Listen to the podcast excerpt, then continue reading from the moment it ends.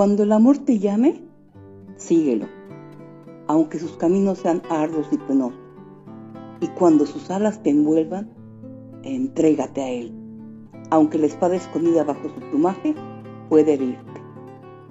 Cuando el amor te hable, cree ciegamente en él, aunque su voz derribe tu sueño, como el viento destroza los jardines. Porque si el amor te hace crecer y florecer, él mismo te podará. Y nunca te creas capacitado para dirigir el curso del amor. Porque el amor, si te considera digno de sí, dirigirá tu curso por los caminos de la vida. Eso hará el amor en ti, para que conozcas los secretos del corazón. El amor no da más que de sí mismo y no toma más que de sí mismo. El amor no posee nada y no quiere que nadie lo posea, porque el amor se sacia con el amor.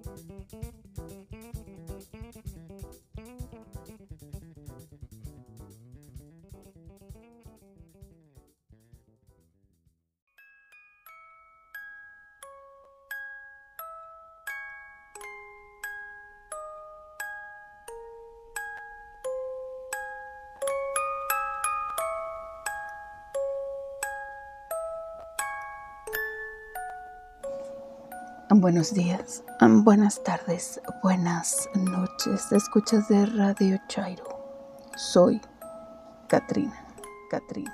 En este más siniestro que traigo para ustedes una historia.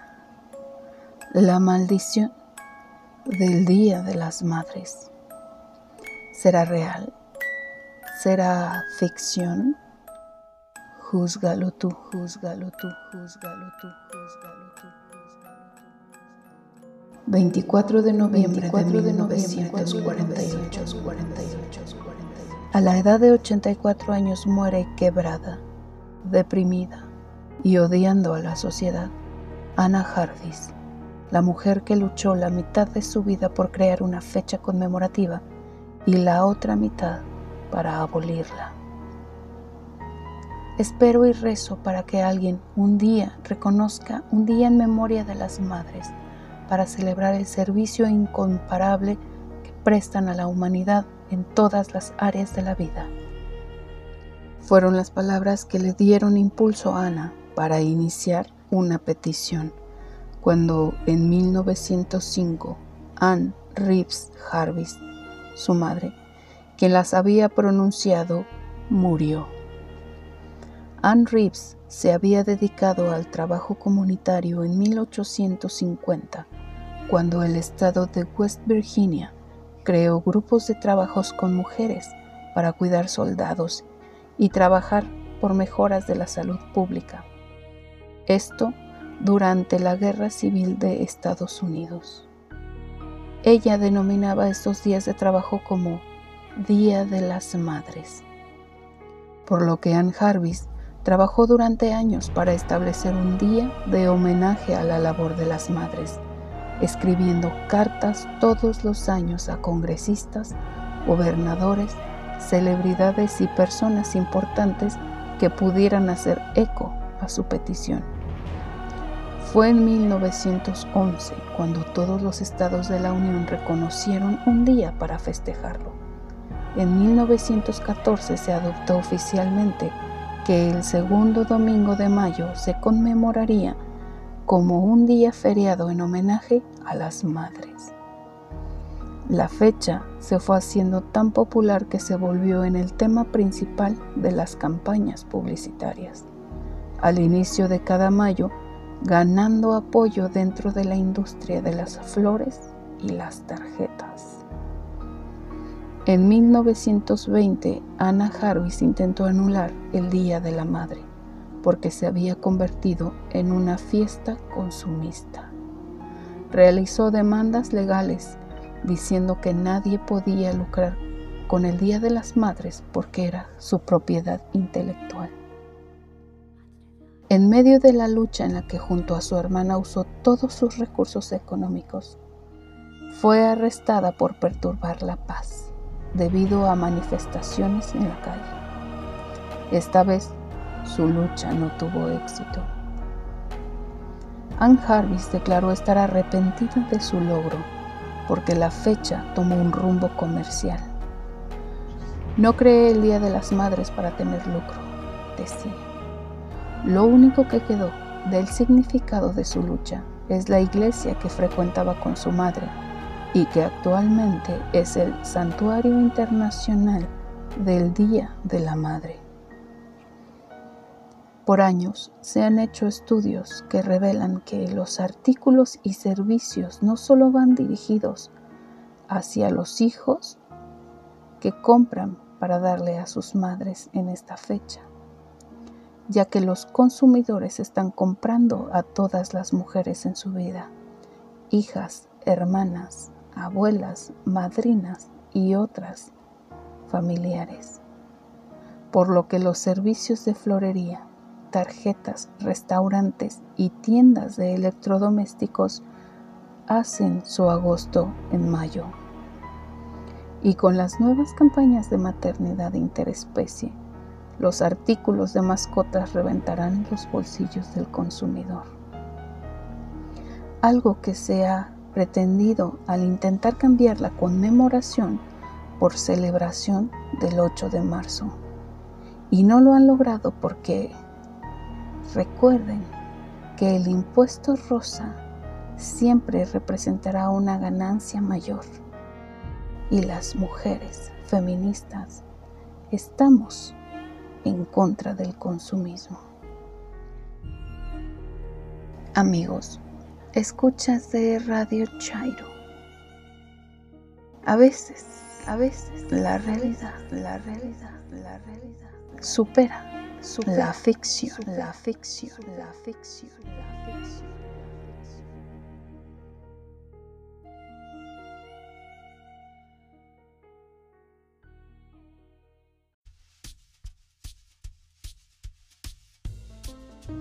Hola, mi nombre es Gabriela. Gaby, para los cuates y no cuates. Seguimos con la sección Cuentos en un 2x3. Espero les agrade y nos envíen sus comentarios y sugerencias. El gran terremoto de Ryunosuke Akutagawa. Olía como albaricoques podridos. Caminando entre las ruedas del incendio, percibió ese tenue olor. También pensó que, extrañamente, el hedor de cadáveres putrefactos bajo el calor del sol no era tan desagradable. Ante el estanque donde habían ido apilando los cadáveres, comprendió que en el ámbito de las sensaciones, la expresión atroz y truculento no era exagerada. En especial, lo había impresionado el cadáver de un niño de 12 o 13 años. Mientras lo miraba, sintió algo parecido a la envidia. Las palabras, los amados por los dioses mueren prematuramente, surgieron en su mente. La casa de su hermana, quemada, la de su hermano adoptivo, también. Sin embargo, su cuñado, en libertad provisional por haber cometido perjurio, ojalá se mueran todos. Fue todo lo que se le ocurrió pensar mientras permanecía inmóvil y de pie ante las ruinas de los incendios que siguieron al terremoto.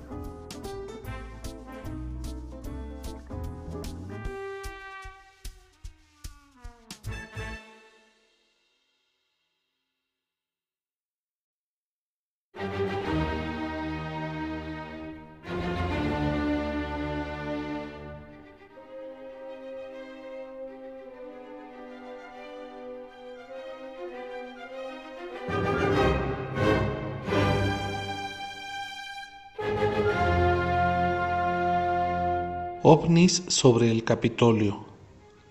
¿Caja china? En política, cuando se necesita distraer la atención de un hecho grave o incómodo para el gobernante en turno, se suele recurrir a lo que conocemos como la caja china. En esencia, se trata de desviar la atención de un hecho determinado, de cambiar el foco de interés de algún personaje y en general de lograr que una nota o investigación pase a segundo término. El ardid es muy utilizado por los gobernantes. En esencia, se logra poniendo en los medios alguna noticia que genere más interés, morbo o polémica que la nota que se intenta ocultar. Así, por ejemplo, el exgobernador de Veracruz, Javier Duarte, dijo que su detención fue una caja china del expresidente Peña Nieto para ocultar sus escándalos de corrupción como la Casa Blanca, Ayotzinapa o su baja popularidad. Mucho se dijo en su momento que Felipe Calderón, quien usurpó la presidencia de 2006 a 2012, utilizó una de tantas cajas chinas durante su gestión con la gripe aviar AH1N1. La supuesta pandemia le sirvió para golpear la economía de la Ciudad de México, gobernada entonces por el hoy canciller Marcelo Ebrard. Y en lo que todos estábamos distraídos con el brote epidémico, Calderón hizo compras inútiles por más de 1.500 millones de pesos, de los cuales jamás volvimos a saber nada. En tiempos de Vicente Fox, las cajas chinas eran siempre escenificadas por Martita, que además de corrupta, tenía y tiene el don de concitar los odios de propios y extraños. La estrategia nunca falló. López Obrador también recurre con frecuencia a esa estratagema. Su modelo de comunicación social, las mañaneras, resulta excelente para esos menesteres. Lo hace, sobre todo, cuando en redes hay alguna campaña de linchamiento contra alguno de sus hijos. En días recientes, Estados Unidos efectuó una audiencia en la que un representante demócrata de la Comisión de Contraterrorismo y Contrainteligencia puso sobre la mesa un tema de amenaza potencial para la seguridad nacional, los ovnis. Mi primera reacción al abrir la nota que amablemente me enviaron fue de risa, pues hasta nuestro experto nacional, el ufólogo y periodista Jaime Maussan, estaba trepado en el tren del mame. Después, rascando un poco, vi que en efecto la audiencia se había llevado a cabo. Para los mexicanos que todavía recordamos sucesos como el chupacabras, en momentos en que el país atravesaba por el asesinato de Luis Donaldo Colosio, las devaluaciones recurrentes y el autoritarismo del otrora poderoso Partido Revolucionario Institucional, noticias como los ovnis sobre el Capitolio no pueden más que llamarnos a la duda y la especulación. ¿Por qué se da en este momento esa amenaza para la seguridad de los gringos? Tendrá que ver con el desastre electoral que se avecina para Biden y su partido en las elecciones intermedias? ¿Será acaso para distraer a sus habitantes de la escasa popularidad de su presidente? ¿Es posible que el fenómeno ovni alcance para que la ciudadanía aparte la mirada de la crisis de muertes por fentanilo por las que atraviesa su población? Esto es, más de un millón de víctimas desde el año 2000? ¿Por qué se da a unos días de otro tiroteo en el que un supremacista blanco asesinó a al menos 10 personas afroamericanas en un supermercado? ¿O es acaso para intentar cubrir el desastre en el que se encuentran sumidos por su apoyo a Ucrania en estos momentos de guerra que se sigue escalando? Como sea, estos eventos seguirán su curso con o sin cajas chinas. Esperemos que los ovnis sirvan al menos para que los gringos puedan ir resolviendo sus problemas, que desafortunadamente también son los nuestros. Baste recordar un dato. Cinco de nuestros seis principales ingresos dependen directamente de la economía estadounidense. Si ellos se hunden, hundirán a nuestro país junto con ellos. También debemos de tomar con toda seriedad a las personas que en nuestro país alimentan el supremacismo y el odio. No hay que olvidar que hace unos días una pareja del Estado de México contrajo matrimonio con temática nazi en Tlaxcala. Del discurso supremacista a los tiroteos hay un hilo muy delgado. Si eso llegara a suceder, no habrá cajas chinas que alcancen. Una vuelta al Museo de Memoria y Tolerancia le sentaría muy bien a nuestros nazis domésticos. Soy Alejandro Cardiel y pueden seguirme en Twitter como arroba alexcardiels. Muchas gracias por su atención.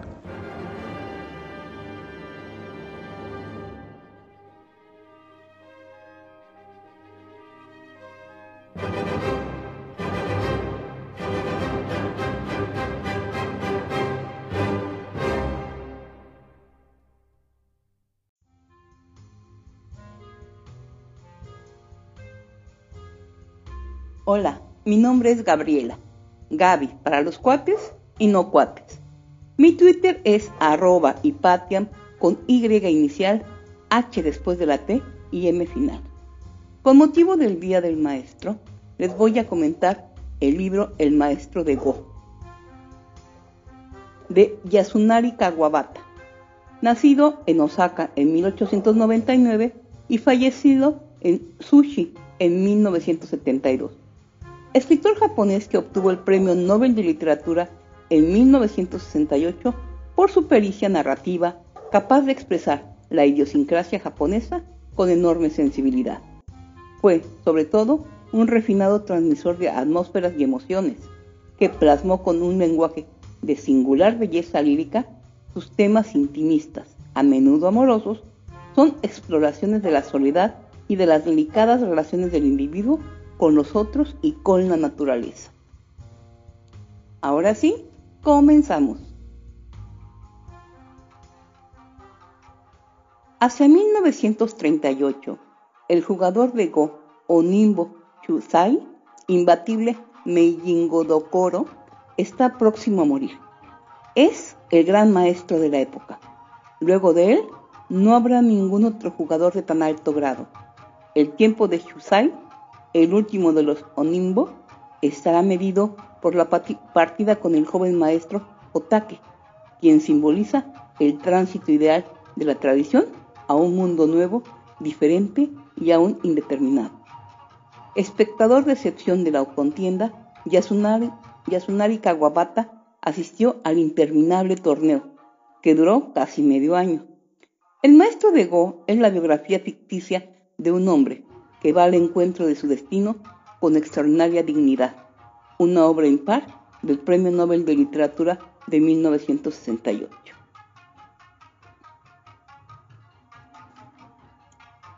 Chusai, maestro de Go, vigésimo primero en la sucesión Onimbo, murió en Atami, en la posada Urokoya, la mañana del 18 de enero de 1940. Tenía 66 años de acuerdo con el modo oriental de computar la edad. Esa fecha está grabada en la memoria de Atami. Recuerden los años venideros, la luna de esa noche y de este mes. Decía Kanichi, en la famosa escena de la melodramática novela de Koyo de los 90, El demonio de oro. Al partir desde la playa en Natami, la noche en cuestión es la del 17 y el festival Koyo se celebra en Natami ese día. La muerte del maestro sucedió al día siguiente. Las recordaciones literarias siempre acompañaron el festival. En 1940 se la refinó especialmente para honrar no solo a Koyo, sino a otros dos escritores cuyos lazos con Atami habían sido muy estrechos, Takayama Chogyu y Subouchi Choyo, y también a tres novelistas, Takeda Toshihiko, Osaragi Hiro y Ayashi Kusao, que durante ese año habían hablado de Atami en sus escritos. La ciudad los honró con encomio. Como me encontraba en ese momento allí, asistí al festival. La noche del 17 el alcalde ofreció un banquete en mi posada, la Yuraco. Al alba me despertó el llamado que me informaba de la muerte del maestro. Fui de inmediato a la posada Urocoya para presentar mi respeto. Después del desayuno, de regreso en mi alojamiento, me dirigí con los escritores y funcionarios de la ciudad a dejar una ofrenda floral ante la tumba de Shoyo. Y luego fuimos al pomar de ciruelos donde, en el pabellón de la posada Bushoan, ofreció otro banquete. Me escabullí y volví a Urocoya para tomar fotos del muerto y ver partir su cuerpo hacia Tokio.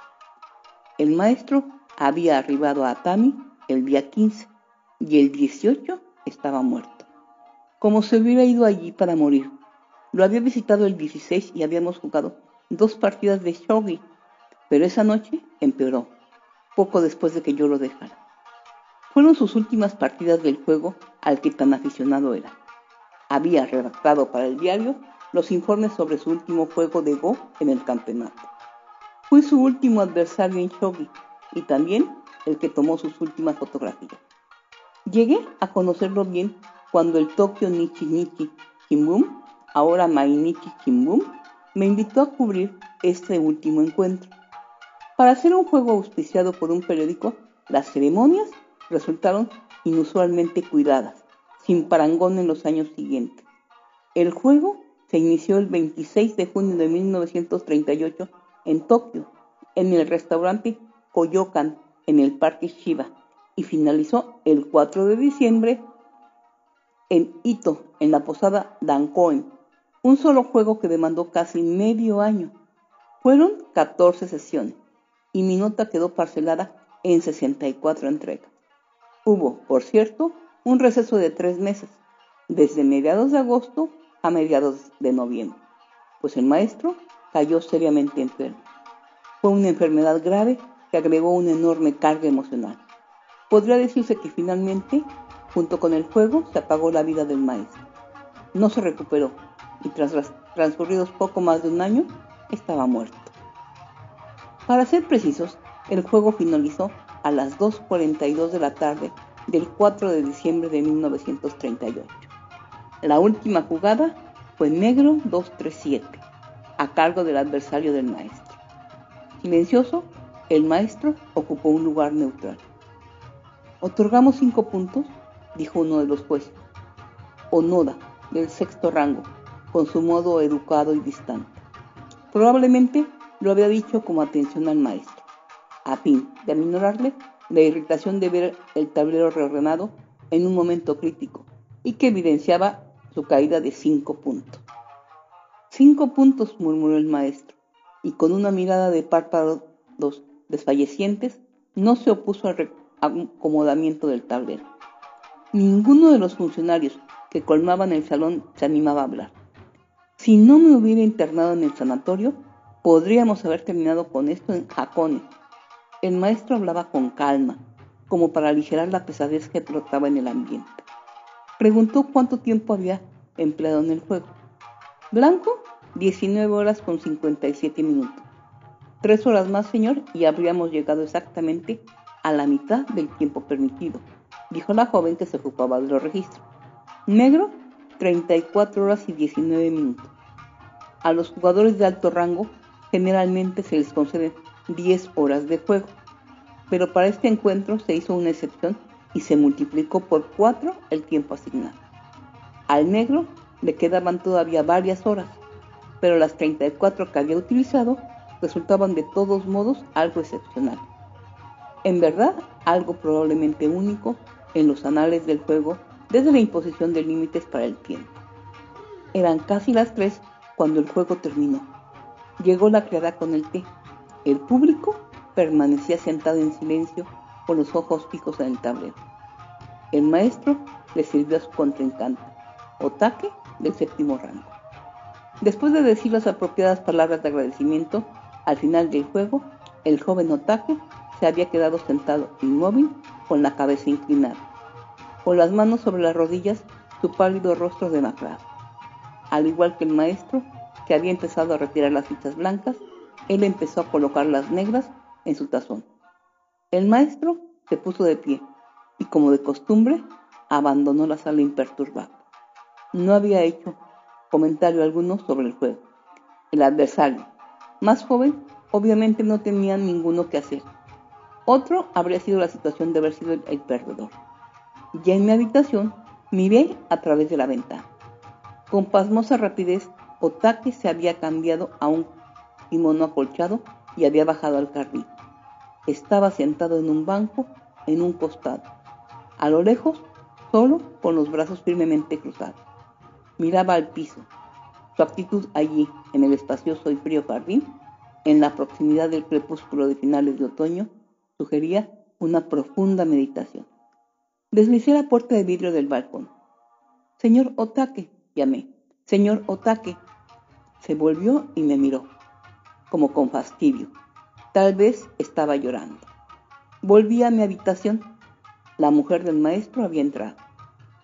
Ha sido mucho tiempo y usted muy bondadoso con nosotros. Intercambiamos algunas observaciones y para entonces Otake ya había abandonado el jardín.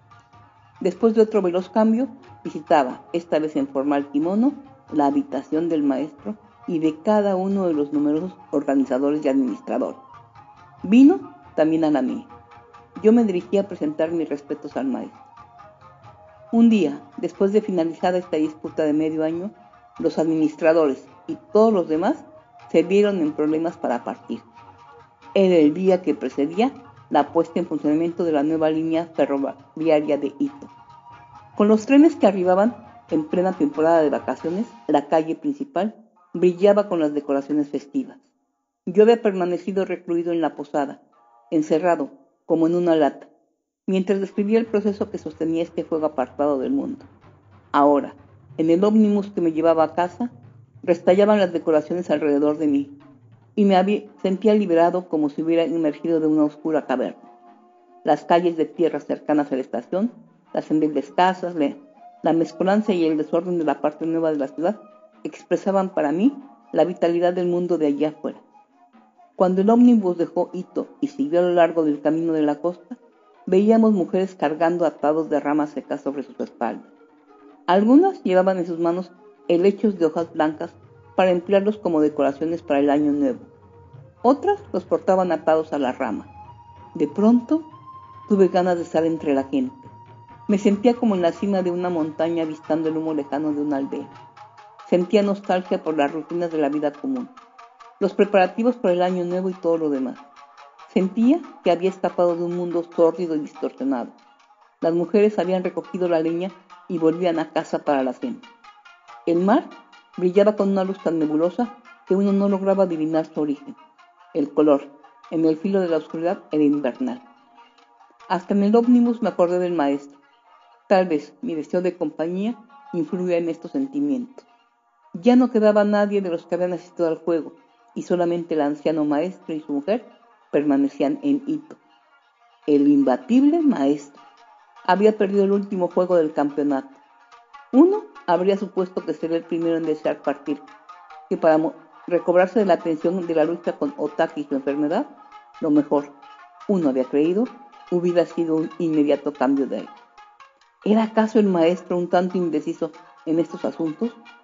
Si bien los numerosos organizadores y yo mismo periodista a cargo ya encontrábamos insufrible el lugar y nos habíamos ido en procura de un refugio, el derrotado maestro permanecía allí solo. Seguiría sentado ausente como siempre, dejando el abatimiento y la fatiga a cargo de los otros, como afirmando que ignoraba estos sentimientos. Su adversario, Otake del séptimo rango, había sido uno de los primeros en retirarse. A diferencia del maestro, que no tenía hijos, él tenía una encantadora casa a donde volver. Creo que fue dos o tres años después del juego cuando recibí una carta de su mujer en la que me informaba que ya eran 16 en la casa. Quería visitarlo. Llamé para darle el pésame cuando falleció el padre y los 16 quedaron reducidos a 15. La visita, mi primera, se demoró bastante, casi un mes creo después del funeral. Otaki no se encontraba pero su mujer me condujo a la sala de recibo. Su actitud me sugirió que guardaba agradables recuerdos de mí. Una vez cumplidos los saludos, se dirigió a la puerta. Vengan todos, por favor. Se oyó un tropel de pasos y cuatro o cinco jóvenes entraron en la sala. Formaron una hilera como lo hacen los que van a recibir una reprimenda. Aparentemente, alumnos de Otaque iban de los 11 o 12 años a los 20. Entre ellos había una muchacha alta, rolliza y rosacante. Sean gentiles, dijo la señora Otake después de presentar. Inclinaron bruscamente sus cabezas. Sentí la calidez del hogar. No había ningún cálculo en la escena. Y en esa casa las cosas sucedían de un modo natural. Cuando los jóvenes se retiraron de la sala, los escuché conversar ruidosamente por toda la casa. La señora Otake me condujo al piso superior, donde practiqué con uno de ellos el juego. Ella nos llevaba un platillo tras otro y al final mi visita se fue prolongando. Ese hogar de 16 personas incluía a los discípulos. Entre los jugadores profesionales jóvenes, ninguno podía ya tomar a cuatro o cinco discípulos en su casa. Esto se reflejaban la popularidad y la riqueza de Otake, por supuesto, pero tal vez también sus fuertes inclinaciones hogareñas y su gran apego a sus propios niños lo llevaban a cobijar a esos otros encerrado dentro de una lata. Durante el último juego, Otaki llamaría a su mujer apenas terminada cada sesión. Hoy el maestro tuvo la bondad de jugar hasta y le daría los datos de la última jugada. Diría solo lo necesario, no brindando ninguna información que pudiera comprometer la marcha del encuentro. Escucharlo dar su informe habría reafirmado para mí el cariño que por él sentía. Hasta aquí dejamos esta interesantísima novela que espero les agrade. Y ya saben, si tienen alguna recomendación o sugerencia, envíenla y con gusto trataré de complacerlos. Gracias.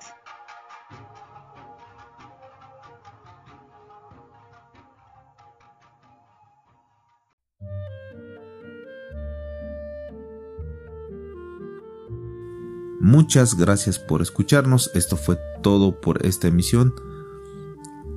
Agradecemos sus comentarios, sugerencias e interacciones. Ya saben, nos pueden localizar en Twitter en arroba Radio Chairo. Un fuerte abrazo y un saludo a todos nuestros escuchas alrededor del mundo. Gracias por escucharnos. Y no queda más que mi comentario personal. Hagan el amor y no la guerra. Tengan un excelente inicio de semana, un excelente día, una excelente tarde una excelente noche. Un fuerte abrazo y hasta la próxima.